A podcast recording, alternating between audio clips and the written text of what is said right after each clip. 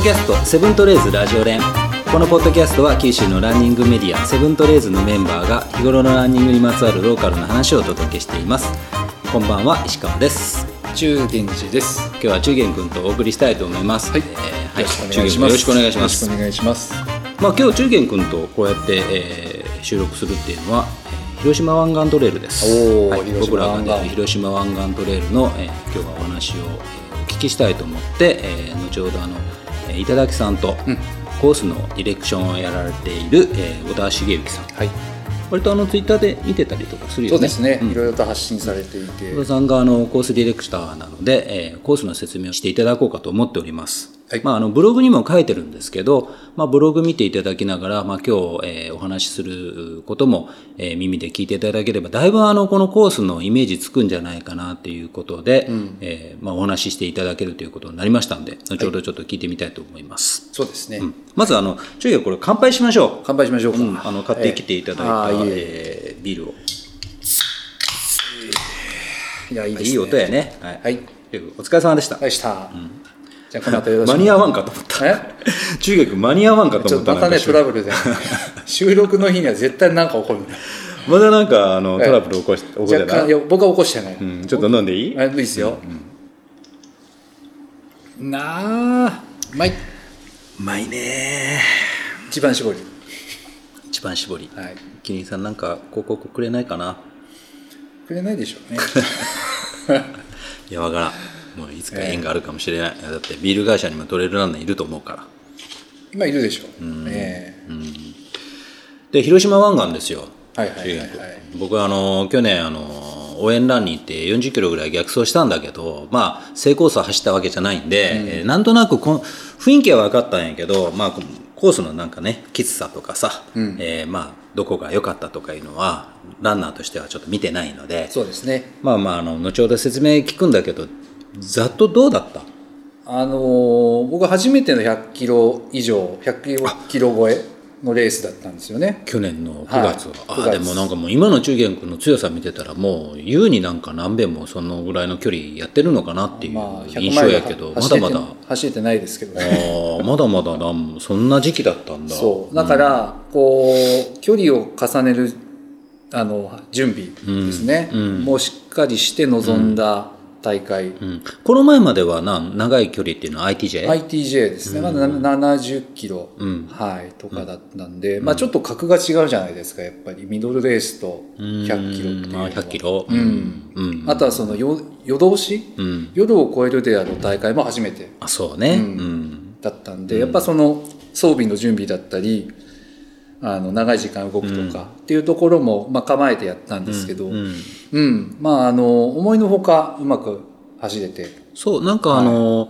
タイム表とかも割と慎重に作ってたよね。そうですね。なんかもっといけるでしょうとか言ってから周りから言われつつも、いやいやとか言いながら割とこう守っててね。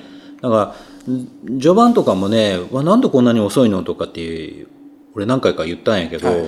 い、やいや、全然自分のあの計画通りですよとかって言っててね、割と最後まで潰れずにしっかり言ってたから、そうん。堅実だなと思った。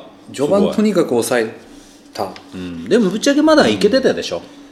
うん、最後の A 級が最後のエイドなんですけど、そこから先はですね、むちゃくちゃ走って、うん、だって全然なんかくたびれた顔してなかったもんなんか。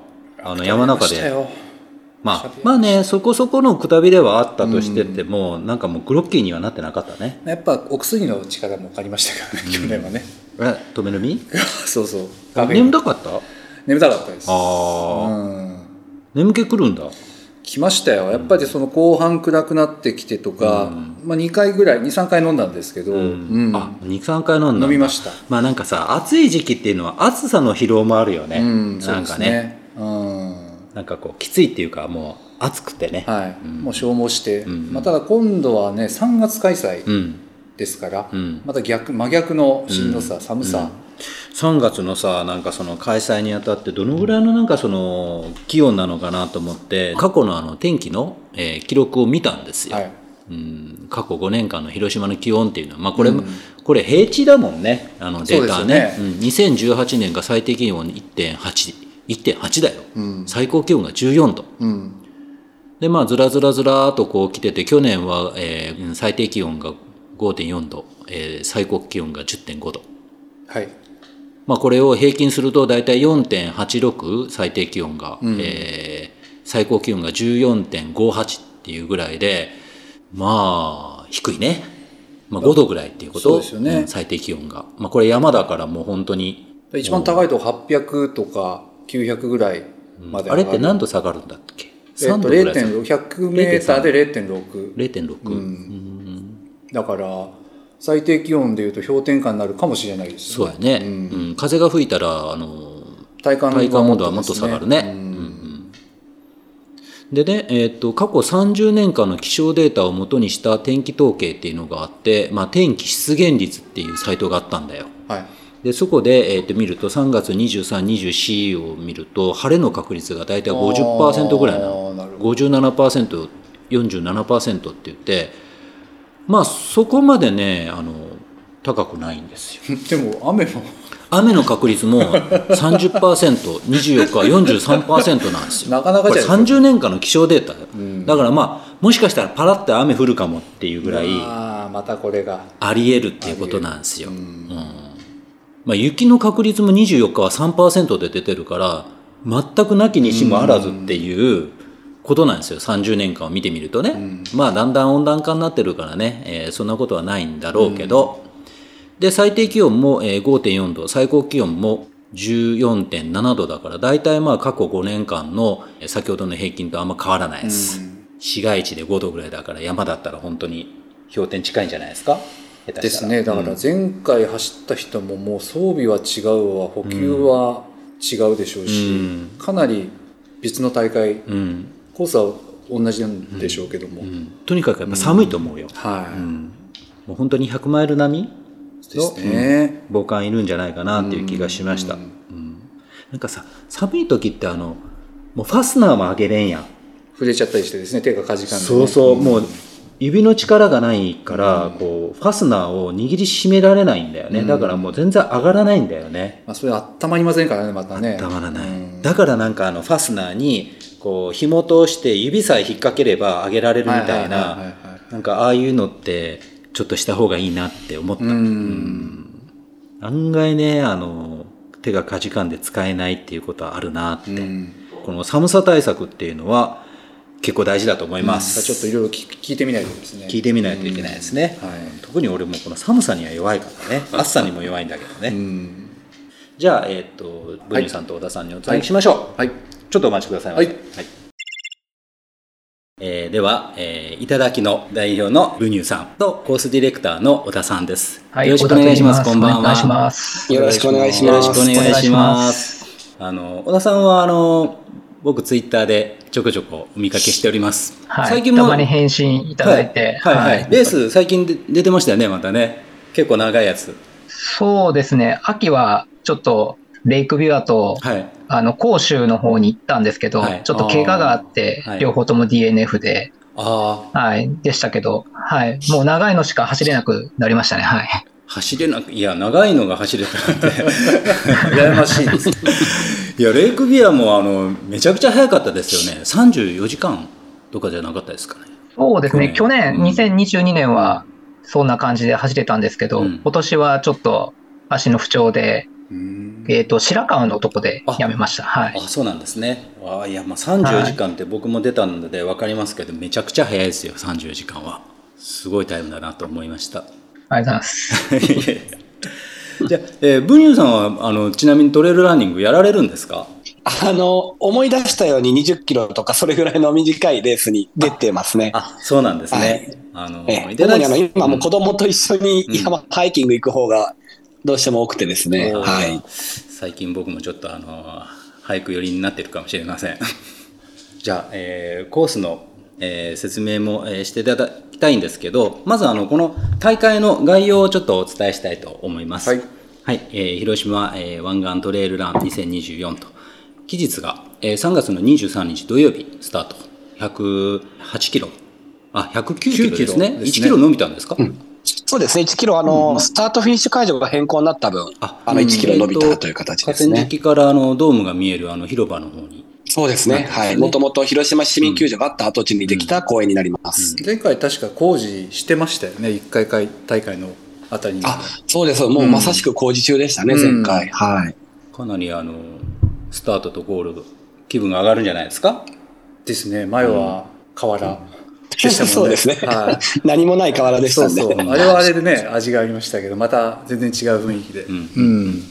うんで、えーこれ109キロなんですけど累積標高が6900と。まあまあえぐいあの数字ですねそうですね。この辺は、あの、小田さんが責任を持っていただけると。小田さんこれあのまあ周回する周回というかあの市街地をぐるっと回るようなコースなんですけどまあこのコースの構想っていうのはもともとあのこの大会がなくても小田さんの頭の中にはあったんですか？こうぐるっと回ったら一周できるなーって。えっ、と、最初、この話が上がった時に、あの、奥宮さん、はい、うん要は大会実行委員長、今、今年やりますけど、はい。奥宮さんが、その、いろんな広島の関連で地図を見てて、はい。で、要はぐるっとできるんじゃないかっていううん。ところからうん。発想が始まって、うん。えっ、と、頂の方と、えっ、と、まあ、つながりがあったんで、はいそういった話が何年前だろう ?7 年、8年ぐらい前に構想が上が2010って、2016年じゃないですかね、多分。はい結構前ですね。はいうんうんうん2016年あたりっていうのは割とそういう大会がいくつも立ち上がってたんですか？どうですかね。まだ当時少なかったような気がしますけどね。ですよね、はいまだまだですね。ええじゃあ奥宮さんがこれ周回してあ周回というか、まあ、周遊ぐるっと回ったら面白いんじゃないかっていうようなところからこの大会のイメージっていうのができていったんですか？そうですね。まあ、あとその、えっと、前提として、あの、広島湾岸トレイルっていうあの、ロングトレイルはいを整備されてる湾岸トレイル協議会という団体さんがいらっしゃるんですよ。はい、そこがそのコースをこう、ロングトレイルとして、えー、コースとして掲げていて、うんで、そことちょっと話をして、えーそのロングトレイルをぜひ活用した大会ができないかっていう話で盛り上がって、えー一気にこう推進していった感じですね。うん。そのロングトレイルのコースと、まあ、小田さん今回その作られたこの広島湾岸の、えーコースっていうのはやっぱり微妙には違ってるんですか？えーっとですね、実は、まあ私コースディレクターで実際にいろんなタイム設定とかはい。関わらせてもらったんですけど、この広島の、えーっと中心部から一周しようって言い始めたのも奥宮さんなんです。で、えーっと、それを設定するにあたって、ちょっとまあいろんな事情があるんで、うん。ちょっと足りないとことか、うん。まあいろんな許可申請が取れなかったとこはい。っていうのは、私とか私の友達とかはい。がちょっと探してきて、うん。で、頂さんにこういったコースがあるから許可取ってくれっていう形でうん。やったコースが今回の設定してるコースになってます。じゃあそれぞれのそのセクションっていうのは割と地元のランナーさんが走ってるようなコースもある感じですか？そうですね。えっ、と、ほぼほぼここをみんな走ってる感じうんです。まあ、あの、他にも、えっ、と、細かいルートあるんですけど、はい結構ここはみんなが走ってて、えー楽しんでるコースですね。はい。これあの市街地を何度もこう横切るっていうか通るじゃないですか。降りて、えーまた信号を待って、えーまた次の登山口に向かうみたいな小刻みに割と、えー道をこうまたいでいくというか通っていくんですけど、まあ、単純に考えてこれえらい大変だったろうなっていう気がするんですよね。もう思い出すのもあの嫌なぐらい大変です。うん。もうあの、うん。いろんな団地のね、間、あの、いわゆるもう住宅街も通るので、はい。そこの自治会さんももう数、いくつあったかなちょっと数えられないぐらい。うんあの、そもそも、実はですね、山を走る競技がありましてから始まって、まあ、そこからですよね。山を走るみたいな。うんはい。え、そうなんです、みたいな。ちょっと言いにくいんですけど、100キロですね、みたいな。100キロ？みたいな。でしかも夜通し走るんです。夜通しみたいなところで、うんあの、全部自治会さん回って、夜っていうのもまた大変ですよね。その相手からしてみればですね、夜って言われても割と夜中のところもあるからですね。そうなんですよ。はい。まあでも、あの、大会のやっぱり理念とかコンセプトっていうのを結構、あの、理解してくださって、うんまあどの自治会さんも逆に面白いことするのみたいな感じで、うんあの、協力的に、ああの、受け入れていただいた感じですね。なるほど。というところであのコースの細かいところから、えーちょっと小田さんに聞きしたいなというふうに思っております。えーお手数ですけどご紹介していただいてもよろしいでしょうか？あ、わかりました。よろしくお願いします。スタートからっていう感はいじで、。僕らあのマップも見ておりますし、はい。えっ、と、スタート、はい。広島ゲートパークっていうところになります。うんで、広島ゲートパークの説明は多分、ブニュ君の方が説明うまいと思うんで、ちょっとさらっとはい。してもらってもいいですか？そうですね、うまいって。あの、さっきも言ったあの、ひまあ、広島市民球場があった跡地にできた公園、まあ、広島にとって聖地とも言える場所ですね。で、もう本当目の前に原爆ドームがある、うん。うん。うんあの、すごくこう、平和を感じれる、えー場所でもあります。うん。本当すぐそ近くにあるリーガロイヤルホテルがあったりだとか、うんもう本当にあの、120万都市のど真ん中のど真ん中っていう、あの場所でスタートフィニッシュするというところで、まあ、あの、アクセスも本当抜群の場所なので、うんそういったところではこう、今までのトレーラーのて大会の中では、かなりあの面白い会場になるんじゃないかなと思います。はい。はい。じゃあ、えっ、と、スタートから各エイドのところではいはい、ちょっとポイントになるところの話をした方がいいですね。で、広島ゲートパークを出発してですね、はいまあ A1 の上ぬくしな北運動広場っていうところに行くんですけど、はい。ちょっと河川敷のコースをですね、はい。えっと、6キロ、7キロちょっと走ってもらう形になります。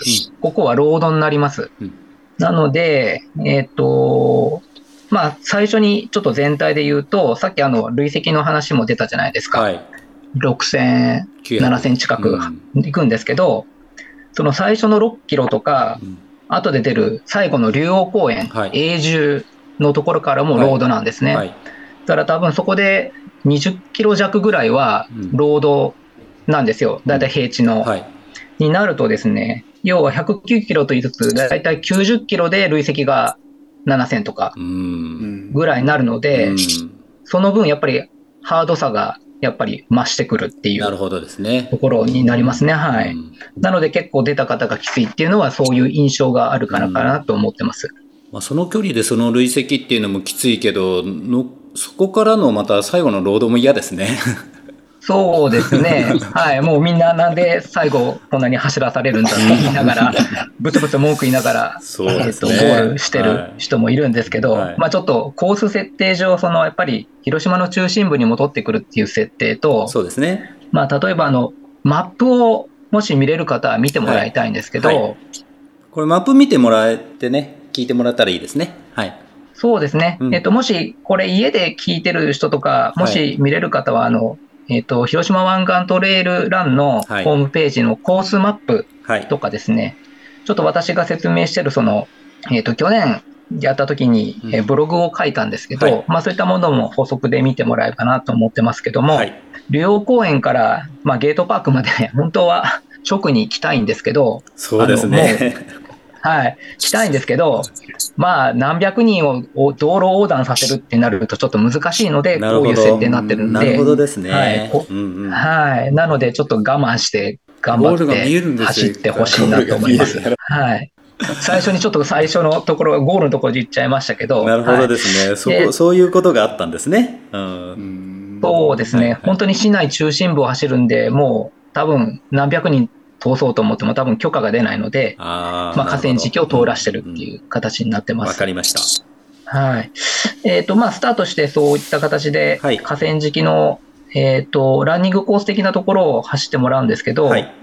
えっ、と、最初ずっと平地で、川を戻る形なので少し走りますけど、はい。速い選手は多分キロ4とかうん。ぐらいで行くんでしょうけど、まあ、後ろの方の選手は本当にアップだと思って、はい。まあ、キロ6、キロ7とか、はい。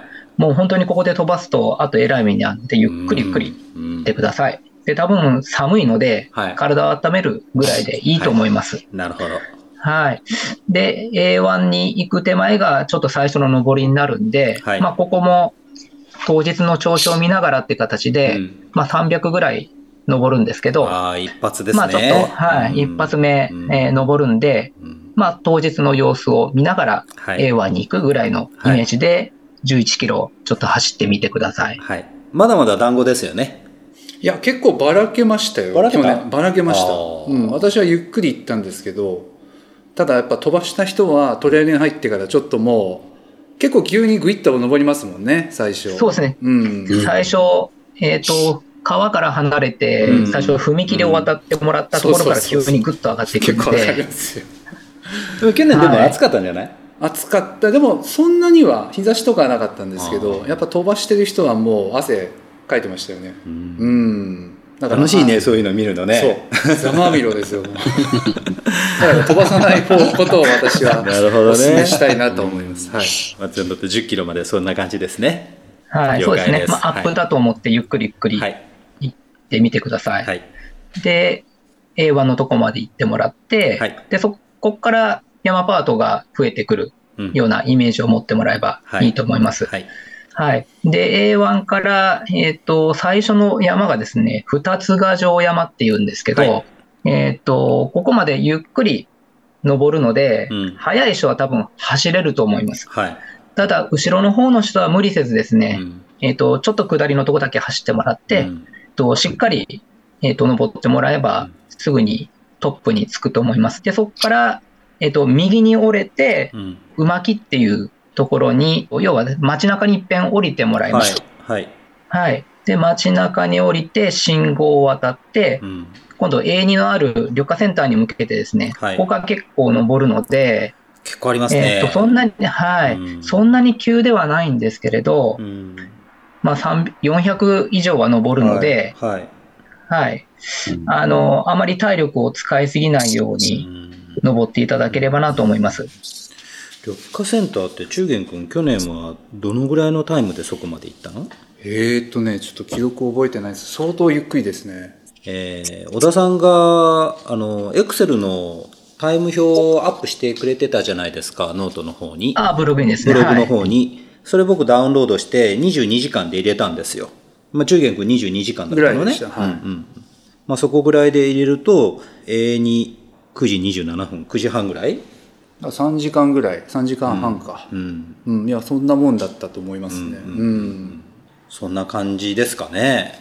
そうですね。はい。最初のピーク、A2 の手前の、えっと、大きな山が五笹草山っていうんですけど、はいはいこれ漢字最初見たとき読めました？読めませんでした。もう結構調べました。はい。五笹草山って読むんですけどうんまあ、ここ結構メジャーな、ここら辺ではハイキングするメジャーな山で、なるほど。ええとてもこの近辺走りやすいので、うんうんまあ、多少気持ちよく走れる部分、トップから、えっと、旅客センターまでは割と気持ちよく走れるかもしれませんね。はい。なるほど。でもそこ走って大丈夫ですか？そうですね。まだまだまだまただあのだ20キロ満たないですもんね。そうですね。だから本当に緑化センターの手前もですね、うんえっと、実はここ下ってるんですね。ああ。えっと、はい。緑化センターは下りになっての緑化センターなんですね。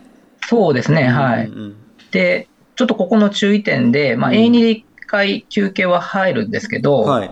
その後あの断面図見てもらったらよくわかるんですけど、その後また、またお下っていくんですね。そうですね。街中に向けて。うんはい。結構ガツンと下りますね。はい。だから、五笹草山抜けて、うんあと富士ヶ丸っていうところのトップ抜けた後に、うん300ぐらい一気に降りたとこに A2 があるんです。はなので、ここの下りをこう気持ちよく楽しいとこなんですけど、あまり飛ばすとですね、多分その後まだまだ上りがあるので、うん足を温存しながらゆっくり降りてもらう方が完走に向けてはいいかなと思ってます。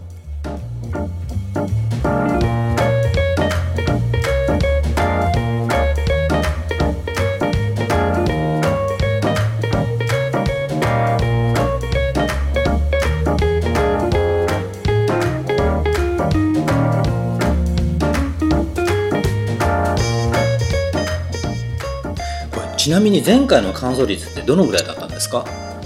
結構高かった？高かった気がしますね。やっぱ時間が結構余裕があったので。そうだよね。うんまあね。うんうんか乾燥率は、えー、82%そうですね高いですね。はい。うん小田さんのブログにも書いてたけど、あの最後の竜王公園の関門過ぎたら、あと早めの歩きでも行けるんじゃないかみたいなこと書いてましたもんね。そうですね。はい。また後で。で、えっと、もう一回喋ろうかなと思ってますけど、32時間で設定してて、まあ2時間うん。余裕があるんですね。うんだからそこの関門突破すれば、まあ、10キロを2時間なので、うんまあ、足が終わっててもなんとかなるっていうう、ん平地なので、うんはい、いう形で、まあまあ、そのトータルで言うと34時間なので、あの、要は、潰れなければですね完走できるうんうんコースです。うんしんどいですけど、はい。うん諦めなければ潰れなければ完走できますね、そうですね。はい。すいませんあの間挟んでしまってで、えーいえいえ、またお大丈夫です。願いしますはいはい。それで下ってきて、緑化センター。はいここが21キロなので、まだ5分の1うんぐらいうんですね。まだはまだですねい。なので、うんここまでに体力を使わないように、温存しながら温存しながら進んでもらえればなと思ってます。まあでも21キロだからそこそこですね。来てますね。いや、なんかね、気そ持ちね。持ちいい感じなんですよ、コースが、うん。ここら辺。はしちょっと走りやすかったりするんですよね。去年なんか場所に。よこう暑くて割と潰れた人っていうのはどの辺？はこの後です。あこの後か。待っててください。この後か。この後来ままだまだいいんだね。まだありますけん。だいいんだここまでは。まだあります。こわこわ。はい。行きましょうじゃあですね、はい。えっと、A2 から A3 なんですけど、はい。さっき言ったように A2 からまた結構な下りがあります。はい。はい。で、ここ角度が結構きつくてですね、うん。えっ、と、足元も危ないところがあるので、あの、途中ロープも設置してある場所もあります。はい。なので、下りがちょっと苦手だなっていう人はですね、うん。本当にロープとか横の木をですね、掴んでいただいて、うん。とにかく怪我なくうん。降りてほしいです。うん。ここで怪我をするとですね、結構大変なので、とにかく慎重に降りていただいて、で、降り切るとですね、あの、山陽自動車道、要ははい。高速道路のすぐ横に出てきますんで、はい、そこまでは慎重に慎重にうん。足を温存しながら降りてください。速度を走るんですね。そう、そうです。ギューって下って、で、さ自動車道の脇、側道ですかね、を走るんですけど、うん。ちょうどなんか渋滞してて、うん。応援してくれるんですよ。ああ車から、頑張れーとか言って、前回は。なるほど。いいね。そう、結構元気が出ましたね、ここは。うん。まあ、なかなかあのトレイルランニングのベースで高速道路のすぐ脇を通るっていうのもなかなかないと思うんで、ないですね。まあ、そういったところも、はい。えー見ていただきながら、うん。で高速道路をですね橋で渡って、はい。降り切っていただくと、あのブロックにも書いてあるんですけど、うん。あのファミリーマートがあってですね、そこはあの、はいはい。はいえっ、と、ゴミを持って行っていただく条件でうん。使ってもいいということになってますんで、どうしてもですね、何か食べたいものとか、うん。ジュースがあったりとかすればですね、購入いただくことは可能です。うん。中元君なんか買った？ここでは買ってないですけど、後で、はい。うん。何箇所かね、ありますもんね、うん。コンビニがこの後。そうですね、全体でコンビニ使える、去年許可出たのは3箇所うん。ありますんで、うん。はい、ここが1箇所目になります。そういうことでもうコンビニを楽しみに行くっていうのもありやね、うん。なんかねなかなかなった時はねなかなかなった時は、ううんじゃないでしょうか。そうですね。うん。はい。まあそこら辺も、要はレース全体の戦略としてですね、うん。入れていただければなと思います。はい。はい。で、そこを超えるとですね、えっと、上深川の A さんのところに向かうんですけど、はい。ここで一山、えっと、木の宗山っていうところに登ってもらいます。はい。中元さん、去年ここを登ったのを覚えてらっしゃいますか？あんまり僕覚えてないんですよ。木の宗山あんまり覚えてない。あそうなんですかんなんかその後のが強烈すぎてですね。記憶がちょっと上かぶせしてしまったんですけど。この辺りが強烈なんだ橋、ね、川の手前ですよね、ここ。そうですね、上深川っていうところの手前なんですけど、うんはい。まあ、ここちょっと、えっ、と、岩場的な感じのところをですね、登っていただく形になるので、うんまあ、ふらふらすると、ちょっと後ろ向きに倒落ちちゃうと、ちょっと怪我では済まなくなっちゃうんあで、そんな急で、まああの急なんですか？あ岩が危ないということですか、岩が、そうですね、岩場のところをですね、うん。まあ、ちょっとこう、登っていただくような形になるので、うん。はい、ちょっと掴んでいただくような時もあるんですけど、うん。はい、とにかく後ろ向きに倒れると、ちょっと危ないところが一箇所、うん。木の宗山の山頂の手前がそういう形になってますんで、上のちょっと方です気をつけてね。。なんか見晴らしがいいような感じのとこですかね。なんかあったそうですね、木のそうですね、木の宗山のトップはですね、えっ、と、高速道路のインターチェンジとかが、見えるうん感じのところになってて、ははいい、ちょっと開けてますね、うんはい。了解です、まあ、そこの手前が少し危ないかなっていうところがあります。で、そこのトップを過ぎて、上深川に降りていくっていう形ですね。はい。はい。まだ30キロぐらいだからね、後ろには倒れないでしょ。いやーでもここですね。やっぱ飛ばすとここまででも結構答えててう。あんの A さんに着いた時点で結構ぐったりしてる人もいて、まあ、前回は暑かった9月でしたからね。うん。あの川に入ってる人もいましたから、まあでもね、と飛ばして、あの、バテてる人見るの好きやうね。ん、大好き、でもこれ聞いたらみんな飛ばさんかもしれんね。うん、まあでも気持ちまだ冬ですか冬というかね3月だから、ねちょっと気温も違うしねもう少しペースは上がるんじゃないかなとは思いますけどね、うんそうだね。はい。上深川からじゃあ行きましょうか。今29キロはい地点です。A さん。はい。うん。で、上深川を過ぎてですね、えっと、道路の近くにセブンイレブンが1軒あります。はいで、そこもエイドとして活用いただいてうん。構いませんということで、ブログの方にも紹介しますんで、去読んでいただければなと思うんですが、一回応援したんだよね、確か。うんうん、車止めやすいから。割と、あのーこのコース、あちこちこう組み車止めやすいんですよね。応援するときになんか、あの、つけやすいところがたくさんあるんですよね。やっぱ市街地をぐるっと回るから。はいはい。で、こっからがですね、前半の、まあ、山場うーん。なんですけど、本当に山場ですよね鬼ヶ城山っていうところうに、ん。もう結構な直線を登っていきます鬼。ヶ城山やからね、700なんかもう名前からね。はい。うん。はい。ここ結構バテてたみんな。ここはもうこの見たまんまです。もう見たまんまです。長いしね。見えるんですよこう、うん。登っていくルートが、うん。ここ登るんかっていう感覚で。強烈やね、これ。強烈です。800ぐらい登るんですか？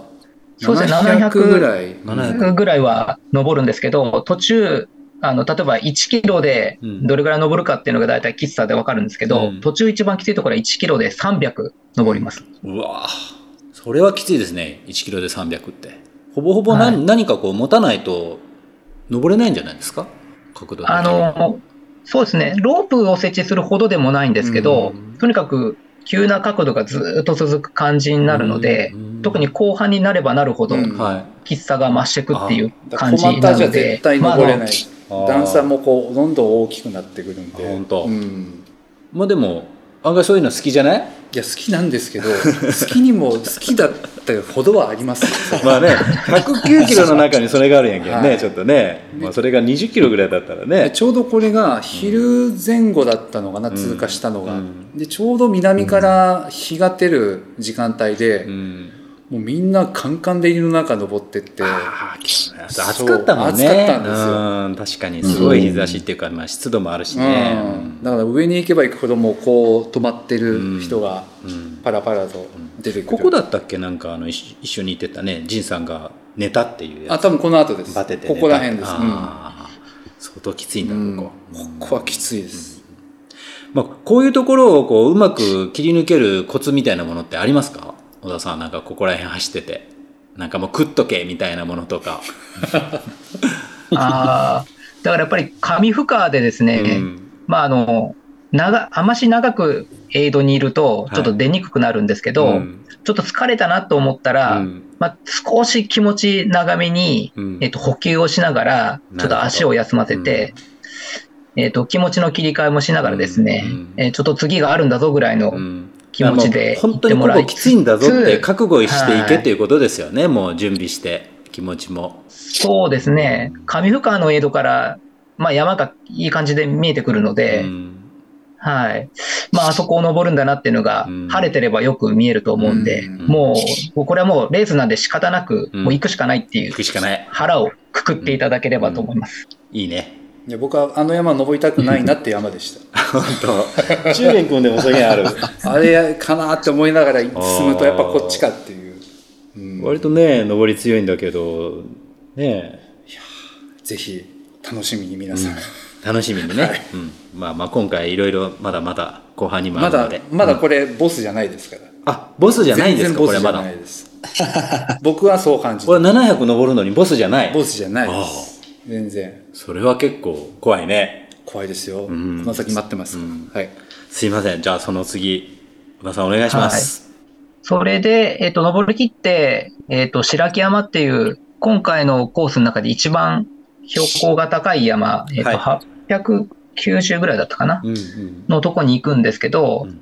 今回3月なので、はいやっぱりここら辺が一番寒さを感じうるうんとこになるかなと思います。はい。多分ここで昨日あの木陰というかあんまり日が当たらないようなトレイルですよね。結構森の中を走ったような記憶があるんですけど、はい、そうですね。えっと、さっきの鬼ヶ城山からですね、うん。えっと、白木山、途中林道は挟むんですけれど、うん。開けてないとこを通る形になるので、うん。冬場はやっぱり寒いです。うん。うん多分昼間でも日差しはあんまり入らないとこだと思うんですよね。まあでもこう樹林帯だったら逆にこう風が巻かないとかいう感じですか、そうですね。えっと、白木山の山頂は開けてるんですけど、うん。他はあの、要は樹林帯のとこなので、うん。まあ、よっぽどの強風じゃなければそこまで寒さは感じませんけど、うん。やっぱり年間通して気温が低いところうん。なので、うん。はい。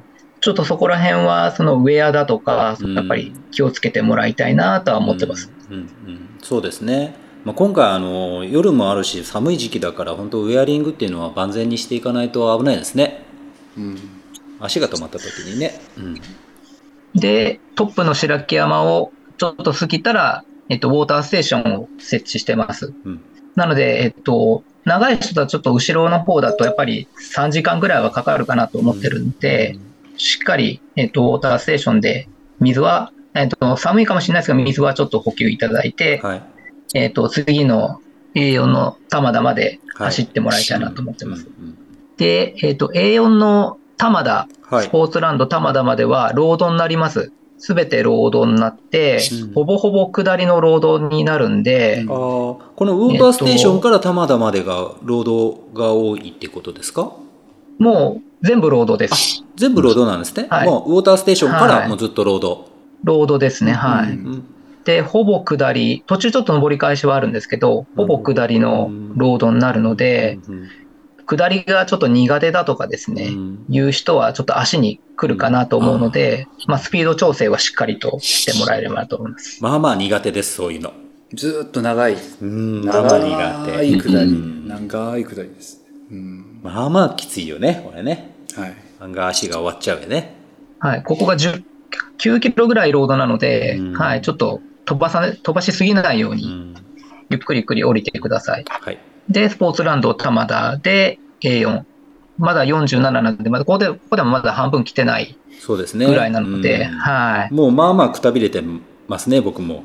説明聞くだけでも。まあまあくたびれてます、うん、まだ47キロですねはい。で、A4 から一遍また市街地、あの、要は街中に一遍降りてもらって、はい。えっ、と、ここから英語の中倉峠までですね、また上り返しがあります。えっ、と、断面図で見てもらうと、結構これも登ってるのがよくわかるかなと思うんですけれど、はい。はここはあの林道とあのコンクリートの道であるとか、うん。なのでトレイルっていうよりは、ロードと若干の林道。うんになります。ここ和也めちゃめちゃきついって言ってたところ。そうです。去年のあの収録の時に言ってたこんなもこうひっくり返るんじゃないかみたいな、うんどんどんシャドウが上がっていくって言ってたのがここです、あここか。ここです。ここもきついんですよ。うんきつそう。それ聞いてきつそうだなと思ってたのをちょっと思い出した。うん。ずーっとどんどんどんどん長く登ってって上の方がちょっとあのがれたような林道っぽいところになるんですよね、はい。うん。はい。小田さん好きですか？こういうコースこういう道 いや、レース中は嫌ですね。練習で行くのはありかなと思いますけど、こうはい、ここは僕も思想何回もしますけど、もう途中ですぐあ歩きます。もうしんどい、しんどくなっちゃうんで、はい。うんまあでもここねあんまり走る人いないですよねまだそうですね。まあトップ、例えば半田さんとかあは多分ここ走ってると思います。あのタイムで走られてるんで、あそこ走るすごいいやでもハンドル多分ほぼほぼ、かはい。あ走られ、走らないと、多分ああいう14時間台では多分ゴールできないと思うんで、やっぱりトップ選手そうなんですねの人たちは、ほぼほぼ走ってるんじゃないかなと想像してます。はい。やっぱ半田君の熊川のやつとか見てたら本当このシャドウ走るんだっていうとこ本当走ってたからね、やっぱりトップ選手はそうあるんやろうと思うけどねすごいなうんまあまあ歩きますはい。無理せんようにしてください。はい。はいまだ半分、で半分もいってないですえっから、ね。と、はい。で、登り切って少し下ってもらったら中倉峠っていう、はい要はこのコースの中で一番北の方うのんところになります。はい。はい。で、やっぱりこの登りとですね、中倉峠あたりがややっぱり寒いんですね。去年あー9月の開催でも、あの、要は冷えを感じて、はいうんえっ、と、リタイアしてる方が9月でもあったんです。あー、そうなんですね。はい。なので、3月、あ、リタイアというか、まあ、え、実はあの、英語ではリタイアできないっていう設定なんですけど、はいはいまあ、反応されたりとかしてる方もいらっしゃいますんで、うんやっぱりさっきも言ったように、要は、後ろで歩く人って熱量がなかなか出ないので、そうですね。やっぱり自分でしっかりとウェアリングをしていただきたいなとうん、うんいうのがちょっと運営側からの希望ですね。やっぱりここ寒いと思いますそ。うですねうんこれ57期？ん英語でここで22時間だったら7。どのぐらいになってるのかな、16時52分、うん。もうまあまあ5時ぐらいだから日がぼちぼちうん。あと1時間ぐらいでくれるかなっていう時間帯ですね。22時間でも22時間は強い方だから、もっとうん。もうもうほもう6時とか7時になる人たくさんいますよねもう。そうですね。やっぱり、ボリュームゾーンっていうか、後ろの人はここ真っ暗なはずです。うんでしょうね。はい。前回夏だったから全然明るかったですけどね、次もうこれ、もう夕方ですもんね。暗くなり、なってますよね、多分。日没がもう6時、日うんうん。うん。だから。そうですね。22時間とかでゴールされる方だったらまだ若干明るいと思いますけど、うん。やっぱり34時間の人たちはここはもう真っ暗なの暗でしょうね。うん。はい。真っ暗ですね。登っていくだけなんで、は私もあのノースリーブで走ってたんですけどアームカバーを結構頻繁に上げたり下げたりしながら走ったんです前回、うん。うん。だから寒暖差は相当ん。次回あの3月だとまた感覚。ありそうやね、うん、いやそれはちゃんと装備しないと寒そうだ。そうですね、はい。あの小田さんのブログに中倉峠ぐらいまでに来た時間の大体倍ぐらいがゴールの予想時間じゃないかみたいなこと書かれてたと思うんですけど、まあそんな感じですか？そんな感じで、まあ、およそで、うん。頭の中で思っていただければ、うんはい、およそで、で、それぐらいかなと思ってます。あ。この倍かかるんだなっていう心づもりで後半行ってくださいねってことですよね、はい。うんうん。もっとかかりそうな気がするけどなんかもうきつい。くたびれてるから。まあね。はい。じゃあ英語からお願いします。はい。で、英語を過ぎたらですね、こっからも、えっ、と、ちょっと、えっ、と、林道になります。あのー、土の林道と、あと、ロードですね。はいなので、そんなにテクニカルではないので、うんあれなんですけど、最近、この英語から出たとこの林道のとこがだいぶ綺麗になってるみたいなので、うん私ブログにあの捻挫注意って書いてあるんですけど、うんうん前ほどでもなくなってはいるかなっていう情報がをがれてますので、とこですかね、うん。前回は。はい、そそううです、そうです。はいはいはいはい、はい。見たわそこ、はい。がれてたあ多分ものすごく、うん。あの走ったっておっしゃってたところです。すごいなんかこうなんかでっかいでっかい石が、うん、走りにくかったですよね。まあ、それは結構走りやすくなってますね。うん。走りやすいですね、はいうん。でも、ロードで、名原の研修場、はい。えっと、63キロはい。っていうとこで行ってですね、はい。で、そこから A7、えっと、この柳瀬のキャンプ場まで行くんですけど、はい。お寺さんのとこを通ってですね、うん。えっと、福王寺っていうとこを通過して、はい。一旦街中にはい。降りていきます。はい。ここからなんですけど、私このコースの中で、実はあの、隠れた難所っていうふうに思ってるとこがあって、はい。あの、漢字多分初見さんでは読めないですね。はい。西山っていうはいところがあります。はい。はい。いここがですね、多分メンタル的にやられる人が何人かいるかなと思うんですけど、はい。つづら折りでこう、急登を登っていく形になってですね、はい。で、角度も急な形で降りる形になるので、ここはちょっと体力ないと何遍も足が止まるかなとは思ってます。う。ん。どう中堅君？思い出す？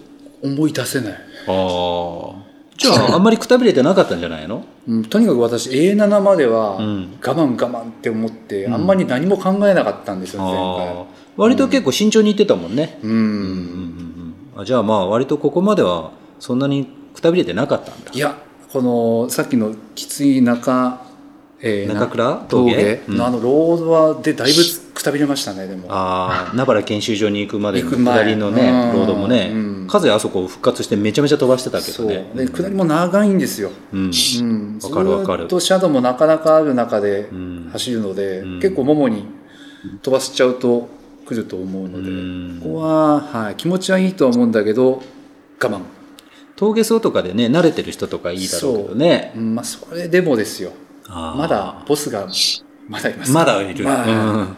じゃあ今の。えーこれをお聞きのあの皆さんはあのここのね名原研修所まであの気持ちいい下りのロードがあるけど我慢しましょう。うん。ちょっと僕記憶がないですけど、その難しいその難所ってはい。どういうところあその津波のところですね。柳瀬キャンプ場の前ですか？前です後前ですね。前ですか？手前のとこですね。うん。はい。450メートルぐらいの山なんですけど、うんはい。ここがちょっとまあ、要は、下りで飛ばしたりとかしてると、うん。多分体力削られてると思うので、まあみんなあの、この、後ですね、説明する柳瀬キャンプ場の後の阿武山にこう目が行きがちなんですけど、うんうん。私はこの西山っていうところが 結構ポイントかなと思ってこのて、標高図見てもはい。柳瀬キャンプ場のその手前牙のようにキョンって上がってますもんね。割と角度的に。はい。うん。こいつが割ときついんですねはい。私の中ではここはうん。ちょっとこう、隠れたうん。ところ、隠れたしんどさのうん。ところかなとは思ってますね。はい。うん。で、それを過ぎて、山瀬のキャンプ場はい。に、やっとここが75キロはい。で、えっ、と、ここにあの、デポバッグを置ける形になってますんで、皆さんそれぞれお好きなものをですね、うん。入れておいたりとか、あとウェアとかですね、はい。入れておいていただいて、うん最後30キロちょっとを迎えていただくっていう形になります。ここはしっかり休んだ方がいいです。中元5校で何取ったの？え75キロで。えっとまあデポからいろいろ補給を全部入れ替えたり、ううん。うどんでしたっけ？なんかあったかいうどんか何かがあったと思うんですけど、食べたり。20分ぐらい使いましたね。うーんはい。いや使ってよかったですいやまあ使った方がいいんじゃないの、うん。まあ、使いたいよねもうね。いやはい。もうこの後が強烈なので、うーん。まああの実際なんか休めるテントとかもあったり焚き火があったりとかして結構休んでる人はいましたね。うん。そうですね、ここの A7 は仮眠所がうん、あるので、はいはい。はい、どうしても眠い方は少しだけ休憩してうん。出発していただいて構わないかなと思ってます。やっぱこう3月とかの大会にあの時期的に移行したらあったかいもののあのエイドが多くなるとかあるんですか？ふにゅうさんそうですね。今、あの、まさしくメニューちょっと今こ、えー検討中で、はい、あったかいもの以外も地元のものをちょっといろいろ増やそうかなということで今、えー計画立ててます。はい。広島と言ったらもう僕はお好み焼きってもう単純にもうそこしか行かないですけどああなるほど。あの去年も応援団の時にあの3つか4つ食いましたもんね、ううんん、お好み焼き。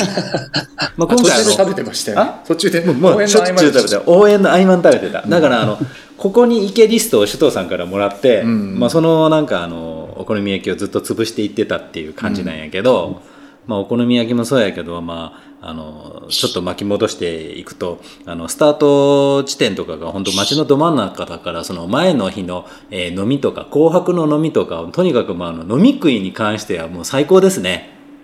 そうですね。最高だと思いますう。んはい。これでも降りてあのお好み焼き食ったら失格ですよね。そうですね。失格ですね。失格にしづらいですけど、ま、街中通るからさ寄れるんだよねお好み焼き屋にありますよ 言われますね。言われます、言われます。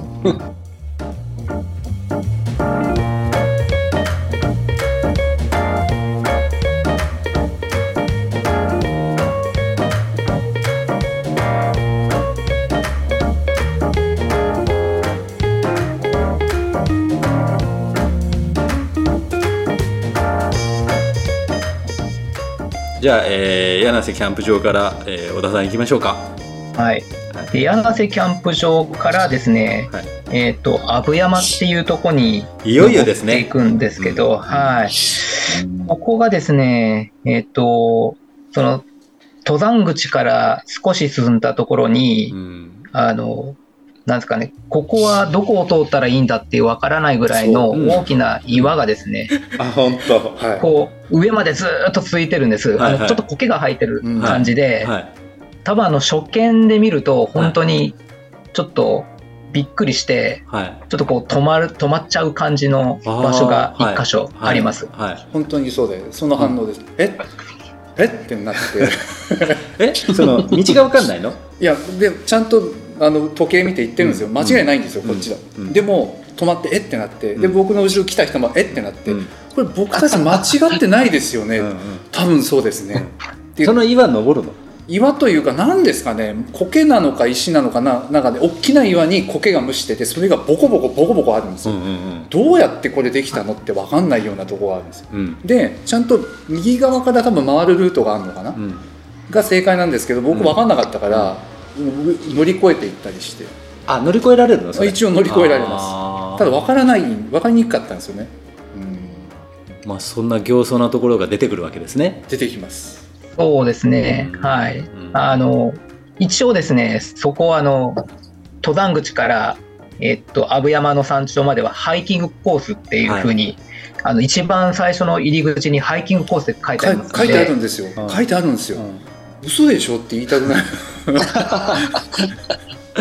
ここ徘徊行かないだろうって、うん。子供行かんやろって。いやその岩だけじゃないんですよ。その後滝みたいな脇をねあの危ないの？危ないっす、まあまあ。危ないところもあって一箇所。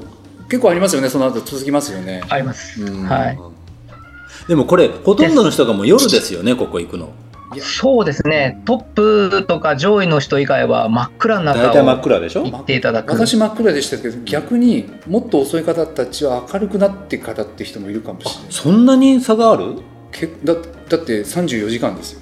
うん。リミットは、うん。で私22時間じゃないですか,、うん。だから結構ここは幅があると思います。よまあ、明るい時に行けばちょっと分かりやすいかもしれんけど、うん。真っ暗で行くと割とえっていう感じになるね。本当えって感じです、うんまあまあそこら辺をちょっと楽しみにみんな進んでいただいて、はい、で阿武山まで結構急登なので、うん。ここは結構体力削られると思いますから我慢我慢でそう今今言ってた入り口なんですよ、うん。まだ序盤序盤も序盤。うん。その先がすんごい角度のがずーっと続くんですね。うん。でもう嫌になるんですよ。まあね。好きにはならんやろでさっき映像で休んだはずなのに、うん。もうそのなんだキュートでうん。削られて、うん。一回僕反省しましたもんね。なんで俺出たんだろうってこうああこここで？そう。まあもうでもまあなんだ75キロまで来とるやん。来てるんですけど そのぐらいねうん。ズタボロにされました僕は去あ年ここで、あうん、だからここまでで調子よくいっちゃうと本当にここでやられるんで、ーうーん構えていった方が僕はいいと思いました。そうね。うん。だからまあ嫌なんですよキャンプ場でちょっとやっぱりしっかりリフレッシュした方がいいんじゃないの？はい、うん。本当そう思います、まあでもちょっとそれも今は楽しみ。そう。わかりました。そこはなんかあのコツみたいなものはありますか？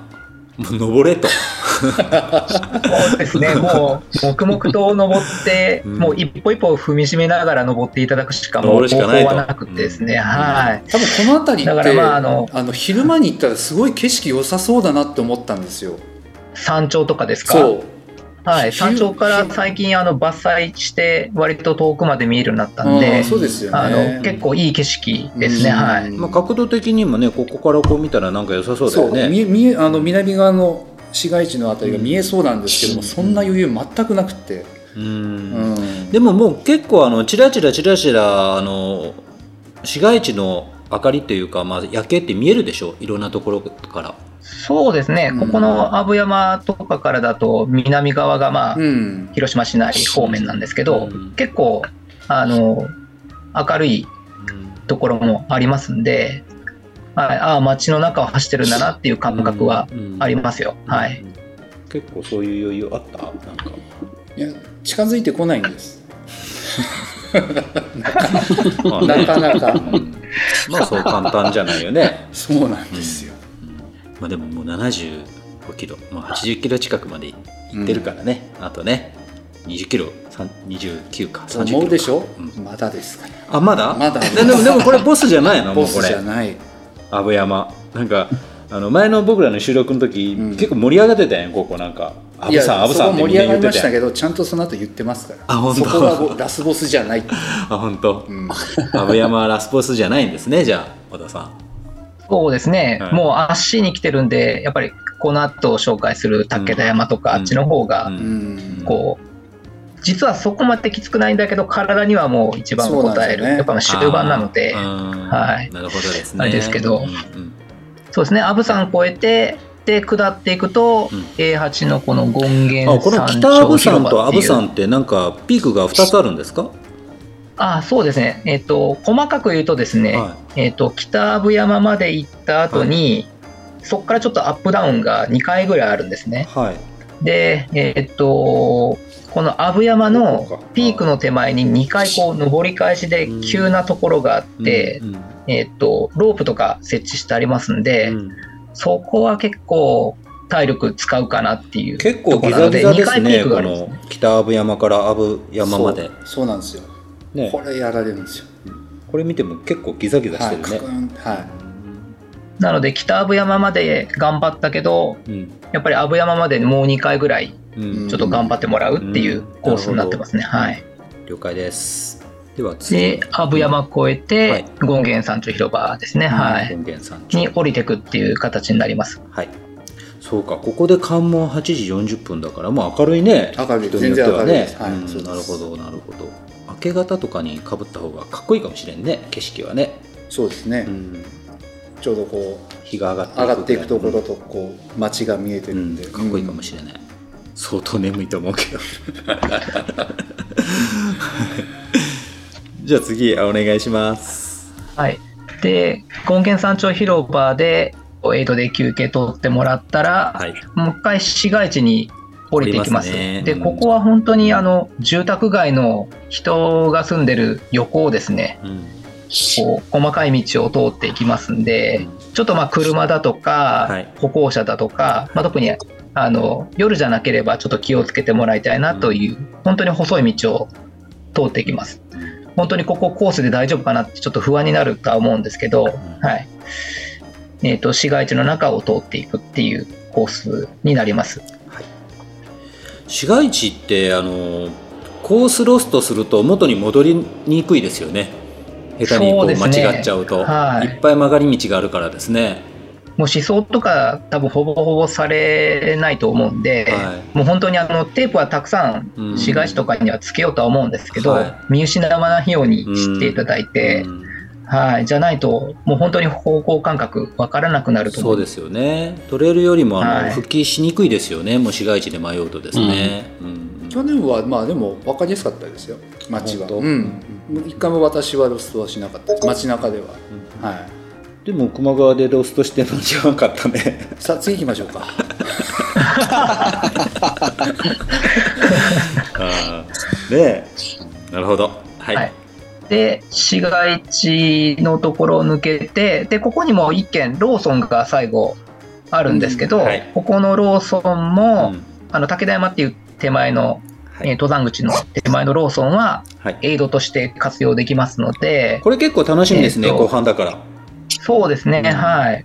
あのお腹空いてるとかうん。いう人はここで最後しっかり、はい。えー、とちょっと自腹にはなりますけれども、うん。補給いただければなと思います。はい。はいで、この後が、えっと、永久の、この四方にフライ広場に行く手前の武田山っていうところまで、はい。えー頑張って登っていただく形になります。あー多分こここはね。うん、しんどい人はしんどいと思いますね。はい。結構登るねこれ。うん。まあ多分単独で行けばそんなにこうきついとこじゃないと思うんですけど、うん400そこまでの500近く登るねこれ。うん。あのこの絵よりグラフよりもうん体感的にはちょっときつい。あきつい。きつい感じがしました。うん。うん。で、あの、武田山っていうところを、まあ、なんとか登っていただいて、うん。で、あの、コースはですね、ちょっと山頂のところは突っ切らないで、よ後ろを通る形になるんですけど、うん。もしお時間に余裕があれば、武田山の山頂のところはちょっと開けてるので、はい。あの朝方であるとか、うんあーまあ、夜でもですね割と夜景がすごく綺麗に見えるところなので、うんはい。もしお時間に余裕がある方はちょっとそこで景色をちょっと楽しんでもらえればなとうん。思います。本当に綺麗です。綺麗でした、ううん。ん写真撮撮ったんですけど、ん。めちゃくちゃブレてて全然綺麗じゃなかったです。目で見るのとまた違うよね写真撮るとね、うん。なんかこんなにしょぼかったっけかなって思うよね。どんどんこう南に来れば来るほど街光が大きくなって広くなって、綺麗なんですよね夜、まあねトップ争いしてるわけじゃないんだからやっぱそれは見た方がいいよ、そう。うん、うなかなかその時間にここに行くってないもんね、うん。綺麗です。で、えーっと、A 級の仕方に触れ合い広場で一旦休憩していただいて、はい。えーっと、最後の、えーっと、永住竜王公園まで行くんですけど、はい。これ断面図見れますかね？断面図はい。見てもらえば分かると思うんですけど、ギザギザここから永住までが本当にギザギザなんです。うん。今まではですね、うん。大きく上がって、うん。大きく下がってっていうイメージなんですけど、ここからもうギザギザですね。はい。うん。で、割ときついとこもあるんで、はちょっと最後、ひと踏ん張りしてもらう形になると思うんですけど、足が残ってない人は結構辛い区間ですね、ここは。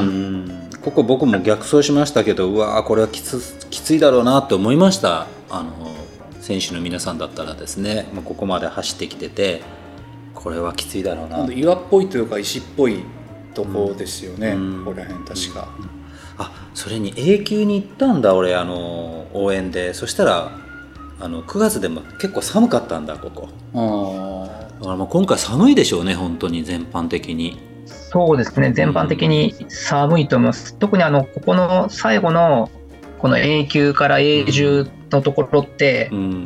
西の方からの風がはい。割と直に当たるうん。稜線っていうかあの、うん。なるんですね。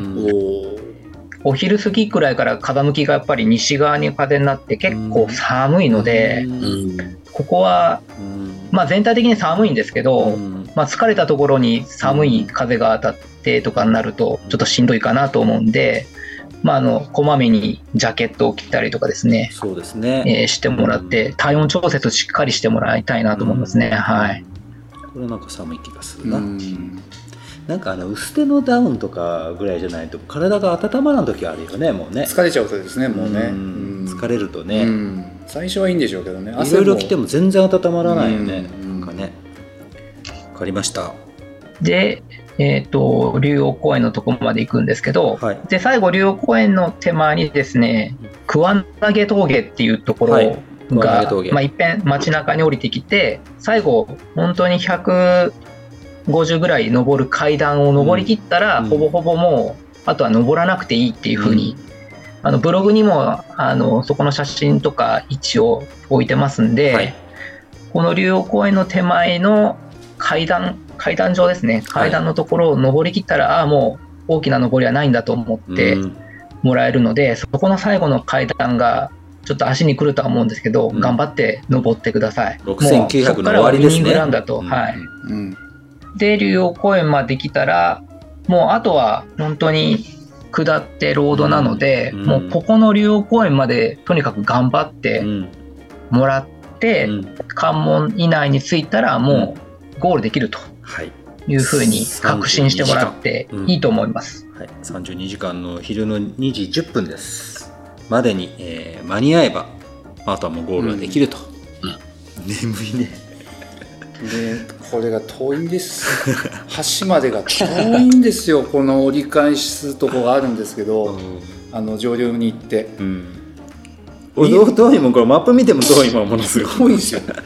ずっと見えるんですよその先がね、うん。で橋が何個かあって、うん。あの橋かな、うん。違う。うん。あの橋かな？違う。3発目ぐらいだったと記憶があるんですけど、もうその3発目しかもう通れないんですね。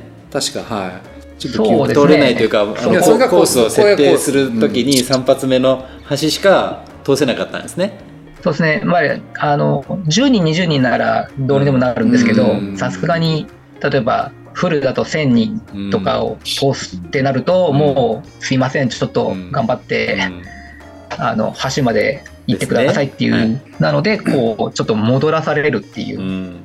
無慈悲なコースになってます。はい。そう思います、まあねあのはい事情があまりねあの知らない人にとってはなんでここまでって思うかもしれないけどそういうこととうん。いうことですよ。あなた一人じゃなくて1000人渡るためのコースですと。はい。はい。まあでももうゴールは見えたということですね。ここまで来れば。はい。うん。で、橋を渡って折り返してもらって、うん。朝、えーのコースを戻ったらゴールとうん。いう形になりますんで、はい、本当にウイニングラン気持ちよく走れると思います。これ小田さんこのコースのあのタイムを設定する時っていうのは、まあ、何かこう考えられてこの時間帯にしたんですか？なるべく多くの方がとかその完走できるようにとか何か考えてのこの時間だったんですか？34時間うん、です34時間は。まあ、34時間っていうのは、まあ、ちょっと実際は私が最初に設定したんじゃなくて、いただきさんの方からうん。34あうんを最大でやりたいっていうのがあって、うん。じゃあそれに対して関門をどうするかっていうのは、はい、私がうん。こう実際に思想したりとか、うん。何遍もこう通って、うん。でこのタイム設定で区切りましょうっていうのを決めさせてもらいました。あのブリュンさんはこの34時間っていうのは何か意味があったんですか？あの、いわゆる大会プロデューサーのあの奥宮さんの意向ですね。うん。やっぱひとあの基本的に一人でも多くの人に、うん。あのフィニッシュを迎えてほしいっていうのは基本的な考え方があるので、はい。はい。それでこの時間が出てきたっていうようなとこです。うん、それはね嬉しいよね。嬉しいです。ねあの結構やっぱ厳しい大会ありますからね、まあ、それはそれの一つの魅力にはなってると思うんですけどね、うん。だから34時間っていう設定が、うん。まああの本当に絶妙な時間かなと思ってて、うん。まあちゃんと走れるところを、うん。まあ、ゆっくりでもいいから走ってもらって、うん。で要は休みなく行けば、うん。極端な話全歩きでもなんとかなりそうなコースはい。設定になってるので、うん。まあ例えば100キロまだ走ったことないんですよとかいう方でも、まあそこそこ練習して、うん。えー挑んでいただければ、うん。まあ、34時間ちょっと眠くなるかもしれないんですけど、うん。完走できるような時間設定だと思います、うんうん。大体あの前回のボリュームゾーンってどのぐらいだったんですか？割とギリギリにこう33時間過ぎてゴールしてる方も、もう駆け込みのようにうん。おられるので、まあままあこう山形でこうきっちりなってるわけじゃなくてうん割と後ろ目なんだけど、うん。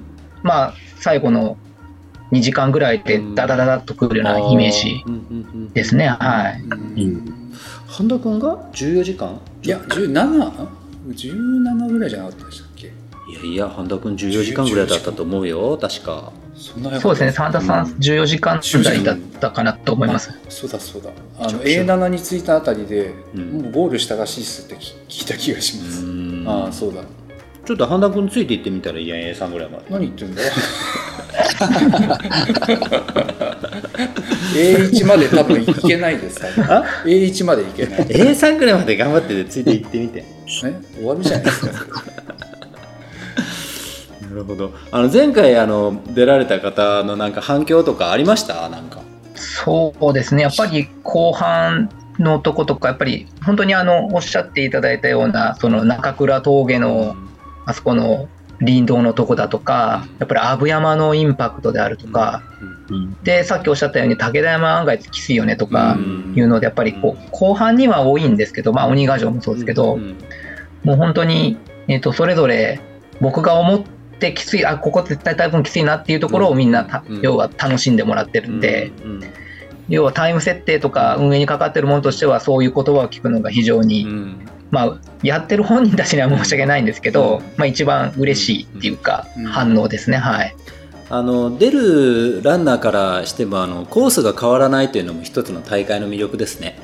そうですね。あんましまあ頂さんも大変なので、うん。えー、と運営もそんなにコロコロ変える必要もないし、うん。まあ本当にこの34時間とこのコースっていうのが今ベストかなと思ってて、うん。まあ、絶妙なうんこうチャレンジしがいのあるコースになってると思います。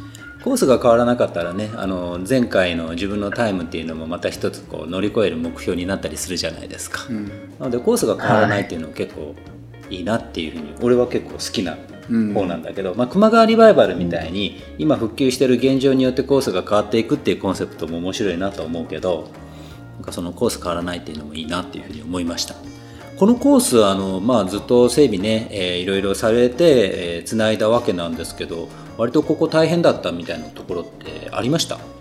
えっ、と、整備は主にあの、さっき、えっ、と、湾岸トレイル協議会さんってこのトレイルを、うん。ああの、維持管理整備してくださってる団体さんがいるんですけど、うん。だ第1回大会は、やっぱり真夏の整備になっちゃったので、うん。で、結構高齢者の方が多いんですよ、整備の方が。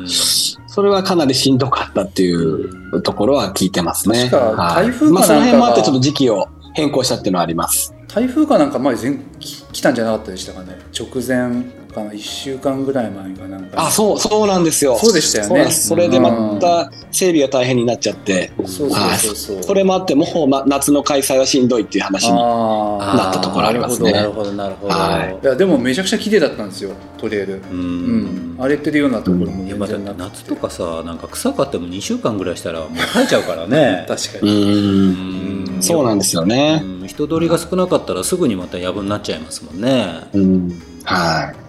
だから湾岸協議会の人はやっぱり年間通して、まあ、このコース以外のところも含めてうん。コツコツうん。整備をしていただいたりとか、はい。でそのうん。さっきおっしゃった直前の台風の時もうん。私、まあ、真夜中に確認しに行って、うん。ですぐ連絡して次の日には要は倒木であるとか、うん。そういうのを撤去しにして、行っていただいたりとか。めちゃめちゃフットワーク軽いですね。うん。すごいですよ。うん。で場所も言えば全部その方たち全部わかるので。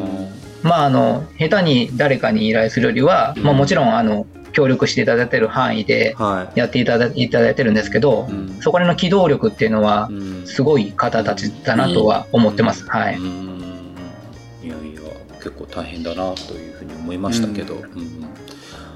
あの小田さんあの広島のトレイルランニングの人たちっていうのはなんか気質じゃないけどこういう感じっていうのってなんかあるんでしょうか？なんか僕すぐあの他の地域の人に対してはすぐそういうのを聞きがちなんですけど、あーまあ私が口酸っぱく言ったりとかしてるのもありますけど、うん。まああの九州の人たちもそうだと思うんですけど、うん。うん基本的にあのウェルカムな、うん。とこです。あー本当にもうそれは嬉しいですね、みんな横のつながりとかもいいですし、うん。うん。あのもうもう来ちゃいな来ちゃいなって感じで。本、当ですか？はい、もうすぐ友達になるあんですね。やっぱりこうなんかあったりとかでうちはチームだからっていうのは全くなくってですね、もう遊びに来なって感じでもうどんどんどんどんなんか人の輪が広がってる合宿感じしたいね合宿したいね。飲みたいだけなんですよ飲みたい？お好み焼きで。まあねあの紅白したいね。ああそうですね、うん紅白したいななんかな、うん。後泊ですね、ううん。うん。まあ、前の日に飲むのちょっとこれ109桁だから場所がやっぱいいですよ、ちょっときついかな。だってうん。場所がねホテルからうん。10分ぐらいでスタートできるんですよ、うん。ないですよ、う。うん。んしうん。いや本当楽だと九州の人はお酒が強いから前日にあまりのまあ まあそこそこ飲んでも多分大丈夫だと思うんですけど広島の人は案外そんなに強くないので、あそうですか。なんかの人と強いイメージもありますけどね、はいそんなに強くないですよ、はい、やっぱり九州の人たちの飲み方はっていうかあの強さはちょっと僕らから考えるとちょっと信じられないっていう感覚がありますよ。へはえい。ーそうなのかな？わかんない九州人なんでわかんないです。小田さんでも九州のあの大会も熊川とか出られてますよね、そうですね、うん。今年は球磨川と、うん。あの阿蘇のボールケーノに参加朝のさせてもボルケーノらったりとも来られたか、んですねはい、行きました、行きました。はい、あれは大変だったでしょいやー、ちょっと、あの雨の中、よく自分でも今考えると走ったなっていう感じで、特にあの、まあ後半のうん。自然歩道の、あの上りはちょっと思い出すだけでも笑っちゃうなっていうようあれもな感じです、別競技でしたもんね、トレイルランニングっていうかね。アドベンチャーレースみたいになってて、はい全く別競技ですね。もう何回こけたかちょっとお数えきれないぐらい下りでこけました。本当あれも応援に行きましたけどもあれを完走したした人たちっていうのは本当大尊敬しますけどね本当ね、うん。荒れたレースって石川さんは出てないですか？あ僕は阿蘇はもううん。あの阿蘇は応援に行きました。あのその前にあの西の国があるんでちょっと出ませんでした。あ西の国なんか小田さん出るんじゃないですか？ああ、サイの国はエントリーがもしできれば来年あ100マイル走りたいなっては思ってますけど、あの今年ペーサーで行ったんです。あそうなんですね。多分僕お話ししてるんですよね、あの女性の方のペーサーでしたよね、はい、そうです、そうです。そうです。途中で何回かお話ししてて、そう。だからコースいっぺん見ちゃったんで、うん。これを一人で走るのは結構大変だなと思いながら、あでもペーサーということはサウス2を走ったということですかそうですそうですはいえっ、と、だから、抜かれたサウス、サウスをワン、ツーですね。はい。ワンあワンツー行ったんですか？2本行ったんですか？ワン、ツー行きました。はい。行きました。はい、絶対完走するじゃないですか、それだったらもう来年いや、でもあれはやっぱり、100マイルはやっぱりちょっと別物なので、ちょっと怖いですね。はい。うんいやでも楽しみですね、はいなんかねいやいやありがとうございますなんかすごいイメージもできましたあのあと小田さんがあのノートに書かれているブログをねあの見ていただければあのかなり詳細にまたあのご説明して、えーいただいているのと写真もアップしているのでだいぶイメージもつきやすいかなというふうに思いますので、まあ、聞かれた方はあのぜひともねブログも見ていただきたいなというふうに思っております。ブニューさんどうですか？何かお伝えすることありますか？そうですね、まあ、ただただ大会やるっていうよりは、この大会を通じてやっぱり広島をこううん。元気にというか、うん。あのしていきたいなと思いがあるので、先ほどの話も出たのは、やっぱ後泊だとか、ううん。あとついでに観光だとかして、あの本当に場所がいいんでですね、うん。していただいて、うん。こう広島の街をこう少し好きになっていただけたらうん。ありがたいなというふうには思ってます。うんあのおすすめのなんかあの何々ありますかっていうのを俺聞こうかなと思ったけど多分それ聞いてもキリがないなと思って。いっぱいありますからね。あのホームページにもね、公式サイトでも何かおすすめグルメ紹介しようと思ったんですけど、うん。キリがなくてやめたんですよ。ですよこれはね、はい、うん。もうどこ載せていいものやらみたいな。あキリがないとは思います、本当。キリがないですね。はい。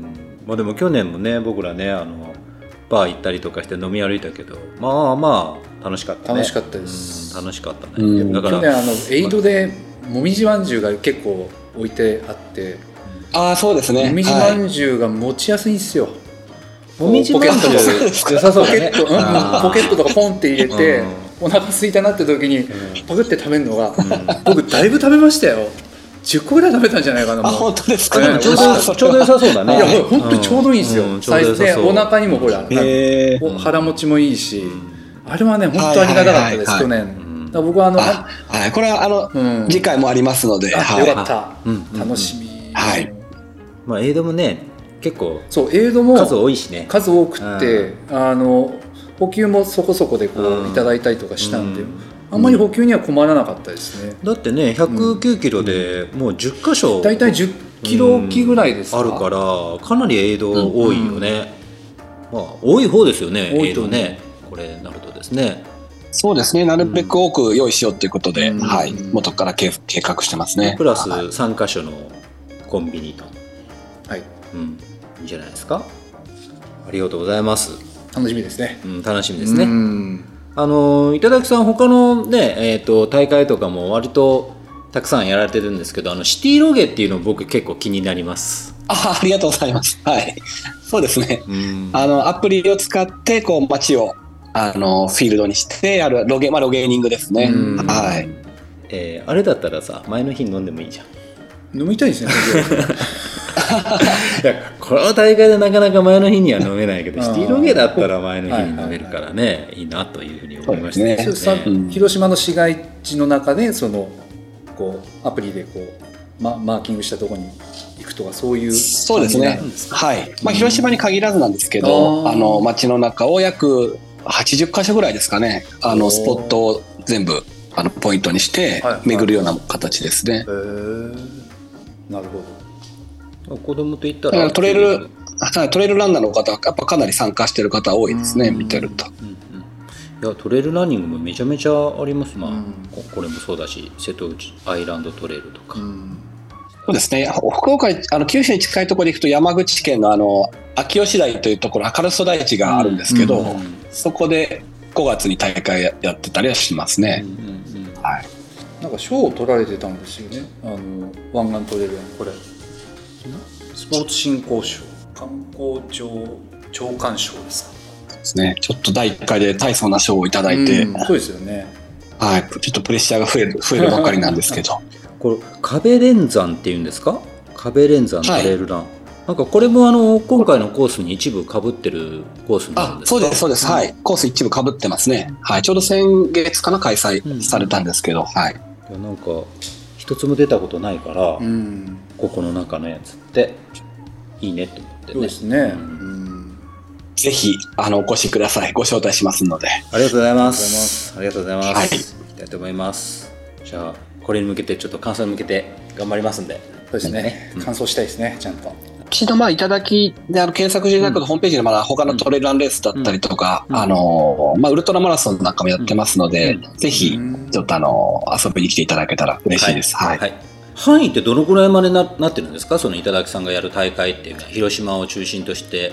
えっ、と広島、山口、岡山っていうところと、でポツポツあのえっ、と高知県の四万十町の大会なんかをやらせていただいたりとかっていう感じですけど、まあ山山陽ですかね。うん。山陽地域がうん。多いです。はい。僕ら行ったことないね、うん。地域だけど。まあ行けるからね。そこぐらいまでそうですね。何かね、きっかけがあればですね。ううん。んうん。ぜひとも行ってみたいと思います、はい。あ小田さん今日はありがとうございます、はいコースの説明もブリュンさんもありがとうございますりがとうございました。えありがとうございます。はい、かなりイメージあんましうまく説明できなかったかもしれないので、いえいえちょっと聞きいえいえづらいかもしれでもないですけど、はい本当あのマップをですね皆さんあの見ていただきながらあの放送を聞いていただければかなりあのイメージできるかと思いますし、聞く前にね一度あの先にブログを見て絵もちょっとこう頭の中にぼやっとこう入れながらで、えー放送を聞いてマップ見ながらっていうするとかなりイメージがつくと思います、僕も結構イメージつきました、うんあとはあのありがとうございます。えー、Excel に自分のこうね、えー目標タイムを打っていただければ大体のあの通過時刻っていうのが、えー、分かると思うので、まあ、そのあたりで、えー先ほどのあの、まあ、寒いからちょっとウェアリングを気をつけましょうっていうところも意識して、えー準備していただければなというふうに思っておりますので、はい。うん、あとはまあ皆さん頑張りましょうということですね。はいじゃあありがとうございます。今日はこちらで、はいありがとうございましたしたいと思います。ありがとうございます。えありがとうございました。しっかりトレーニングして完走してください。頑張ります。あります頑張ります。はい。じゃあ、えーこちらで失礼します。はいありがとうございます。おお疲れ様でありがとう。ございます。失礼します。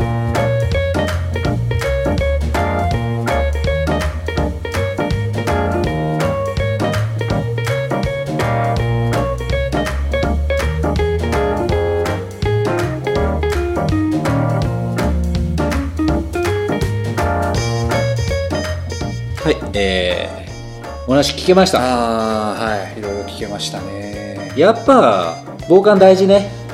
うん、寒い。やっぱ防寒大事やね。まあまあまあそれはね、まあ分かってるんだけど、だいぶコースのイメージがつきました。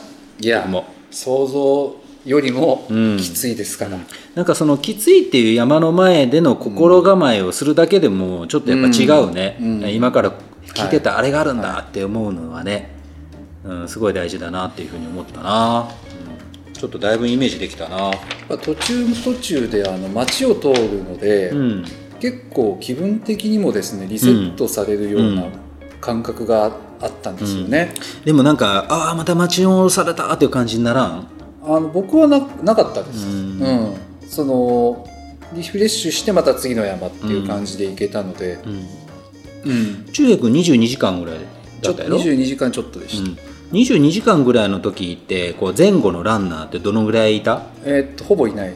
あいない、はい。やっぱりそれまあまあタイムいい方やね。そうですね、あの最後 A 級から、えっと、ロードうん。なんですけど、すごい走ったけど抜けたの23人ぐらいなあ感じ。本当。うん、はいまあでも早い上位陣だね22時間でボリュームゾーンだって30時間ぐらいのところでも全然いるって言ってた。ここそうですね。日曜日あの2日目の午前中うん。が多分ボリュームゾーンだったんじゃないですかね、日が明けてから、うん。はい。まあでも日が明けたぐらいにこのこう山々のところからその都市を見るっていうのの方が綺麗だよね、うん。絶対ね。真っ暗な中ここ通過するよりいやね。でも去年のあの映像 YouTube とかにも上がってるんですけど、うん。やっぱりすごく明るくいい状態でこの市街地をこう、最後のうん A8 とか A 9あたりから上の、山の上から見てる。うん、映像とかもうん。すごい綺麗でしたよ、うん、もうそれはいいよね、こっちもね。本当に、うん。だって自分の時真っ暗でしょここ、なんもなんもないです、うん。うん。あただその夜景のキラキラしたなんていうんですか光。うん。はすごい綺麗でした。よまあでもだいぶイメージついたな。ちょっとなんか。いやとにかくあやっぱ。の前にはしっかりやっぱ食べとこうかな、前半。うん、前半です。前半ね。前半。前半っていうのはどこまで前半って言ってる？えっとですね、まあ、さっき少しお話ししたんですけど、うん。私はずっと A7 まではとにかく我慢だって思ってたんですよ、ああ柳瀬キャンプ場まで、はデポまで？デポまで。だからそこまでちょいちょい走れそうなところもうん。本当に我慢してうんうん。行ったんですよね、まあ、だから最後まで走れたっていうのはあるんですけど、うん。うん。まあでもそのぐらい慎重になった方がいいね。だから今回、うん。あの100を初めて完走したいとかっていう方いらっしゃると思うんですけど、うん。そういう方は本当にうんデポでいろいろこうやるまではうん。我慢された方が本当にいいと思います。なるほどね、うん。走れちゃうところが結構ねあるからね下りのロードとかね、うん。何箇所もあるでしょ？あります、あー。はい、そこちょっと危険ね、そうですね、うん。最後のその A8、A9 あたりも、うん。やっぱりそのギザギザゾーンですか、さっきお話も出たあうん。たここね結構ねはいあるって言ってたね、で下りの段差も大きいんですよね、うん。でそこで足を割ってると相当きつい。ああそうだとね思いますよ。ううん。んまあ、でも時間の余裕はあるので、まあ、焦らずとにかくコまあツコツいく時間の余裕があってもね自分が終わっとったらやっぱきついしね やっぱね、うん。うん。この後半からのギザギザも結構あってねこれはやっぱきついって言ってたし、はい。うん。これはやっぱり我慢しましょう皆さん。ですね。A7 の75キロ柳瀬キャンプ場まで。っていう感じですね。はい、僕らのあのこのポッドキャスト、えーはい前回のあの友野さんとの、えー収録の時に、うん。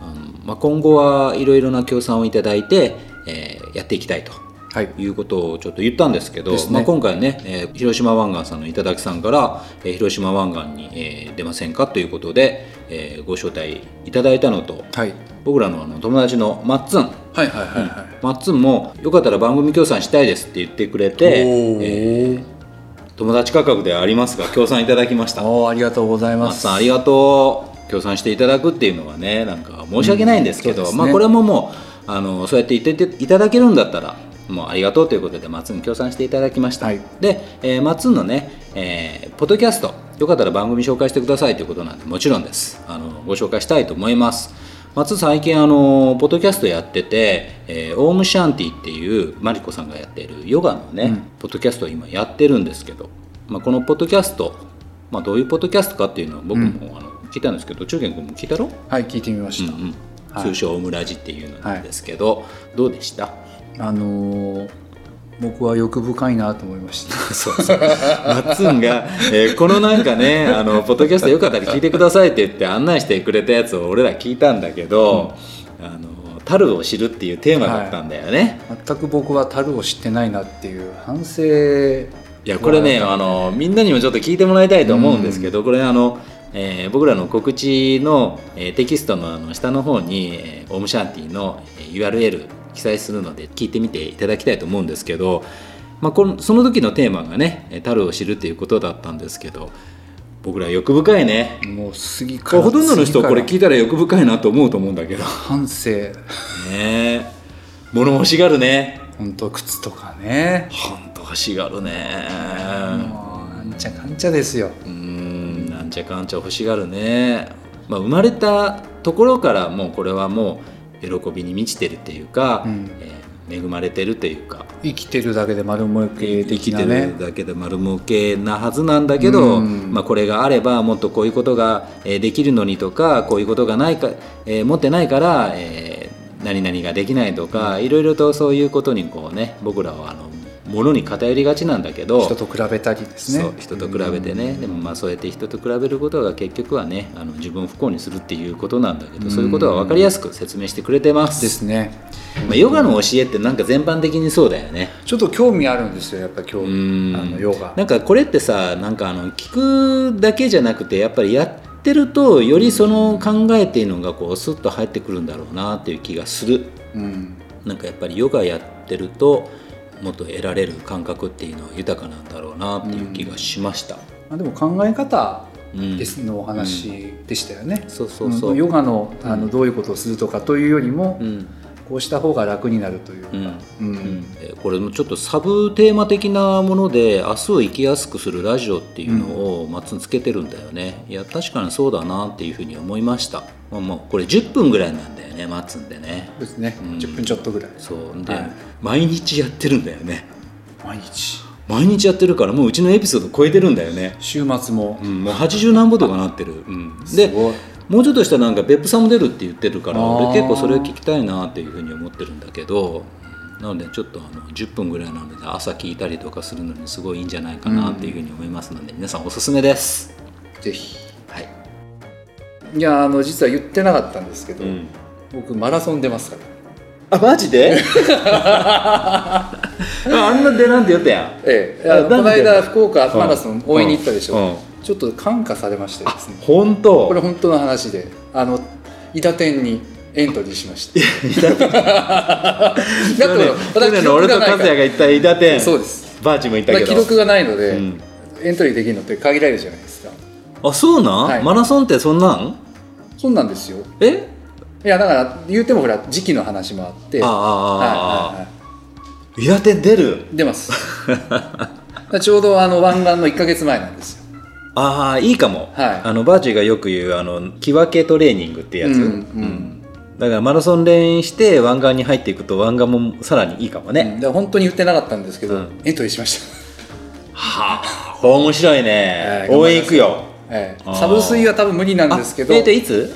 えっと2月24か5とかああじゃあ俺らの熊本の翌週だ。次の週はい。だからまあ、はい。その前に友野さんたちの、えー手伝いがあって、うんえー俺と和也の熊本城。があって、伊達店ですか。だから一緒にお供するペーストもうんうん。自分のためにもなると。あなるほどね、はい。あじゃあなおさらちょっとペースを頑張ろう。頑張りますよ。うん。ちょっと俺とはペース合わないかもしれないけど、ちょっとあのお願いします、はいよろしくお願いします。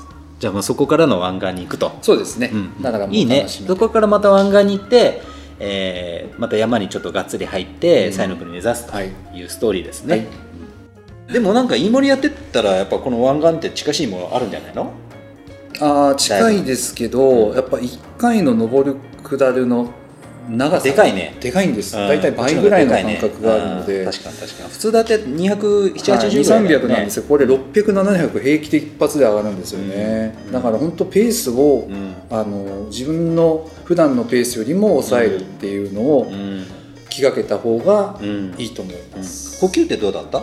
補給はえっとカロリーメイト基本。あ好きやねカロリーメイト。を持っててただ補給あの途中途中のうん。あのエイドでも、うん。まあ、さっきお話ししましたけどもみじまんじゅうがあったり、うんえっとお味噌汁というか豚汁みみたいなやつだったかな？うどんがなんかエイドはいいっていう。よかったです、ううん。話はあのよく聞いてた、はい、で頻度も1 0キロおきぐらいにあるから。それがすごいよね。はい。1 0キロって言ったらでも西の国も1 0キロぐらいだったから、だいぶイメージ近いね。前の大会9月でしたけど水切りはなかったです。ああ、はい。すごいね一回もなかったそれね、はい。うん、1 0キロだったんだね、はい。だからエイドはすごく楽しみにしていただいて。いいんじゃないかなと。思います1 0キロのエイドって本当嬉しいよね、うん。全然違いますよね。全然違うと思います、じゃあ中継もそんなことで。こでこで乾杯して終わりましょうか。乾杯しましたけどね、もう一回乾杯しましょう。はい、はい、もう一回。はい。じゃあ、じゃあ、えー、10個目、えー広島が頑張りましょう。頑張りましょう。その前に、えーマラソン連頑張りましょう。はい。よろしくお願いします。はい。お疲れ様おでし。疲れでしたた。乾杯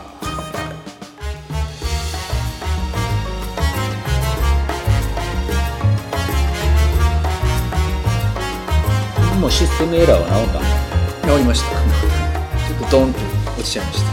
機械が。なんそんなんばっかりですよ。いつも落ちてない？石川さんがなんか引き寄せるんです。よ それ落ちないっていうことっていまだにできないね。やっぱそういうのって。できないです。絶対にある。